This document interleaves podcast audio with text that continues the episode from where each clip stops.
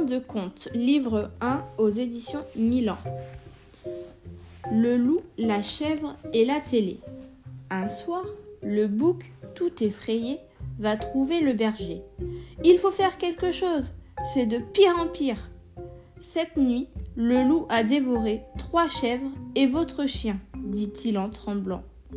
Réunissons le troupeau et demandons aux chèvres de réfléchir à une solution pendant la nuit, répond le berger.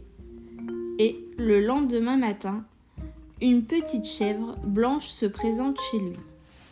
Donnez-moi de l'argent, une belle tenue de soirée et votre automobile, et je vous débarrasserai du loup.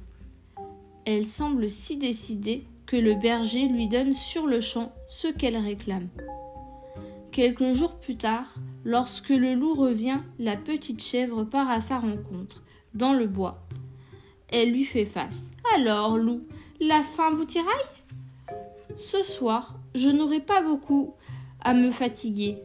Voici mon repas qui vient au devant de moi, répond le loup. Je vous propose bien mieux que la chair faible d'une petite chèvre, dit-elle. Faites-moi confiance, et vous ferez un festin comme jamais vous n'en avez fait.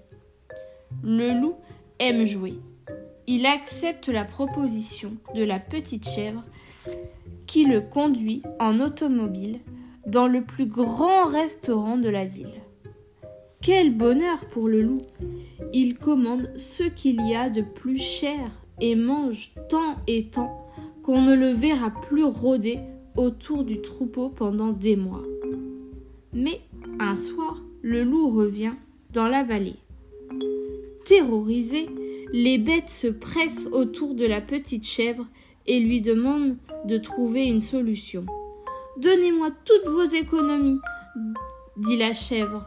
Il me faut beaucoup d'argent et je vous débarrasserai définitivement du loup.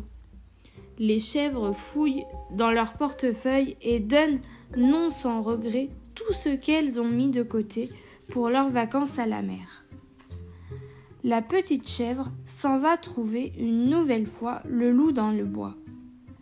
Durant toute la nuit, puis tout le jour suivant, et une seconde nuit, pendant toute la semaine, les chèvres attendent. Au septième soir, au moment où elles craignent le pire pour la petite chèvre, elles la voient sortir du bois et leur faire signe de s'approcher.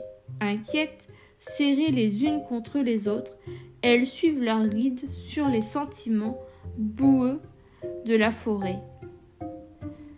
À pas de velours, elles rejoignent une clairière d'où jaillit une violente lumière.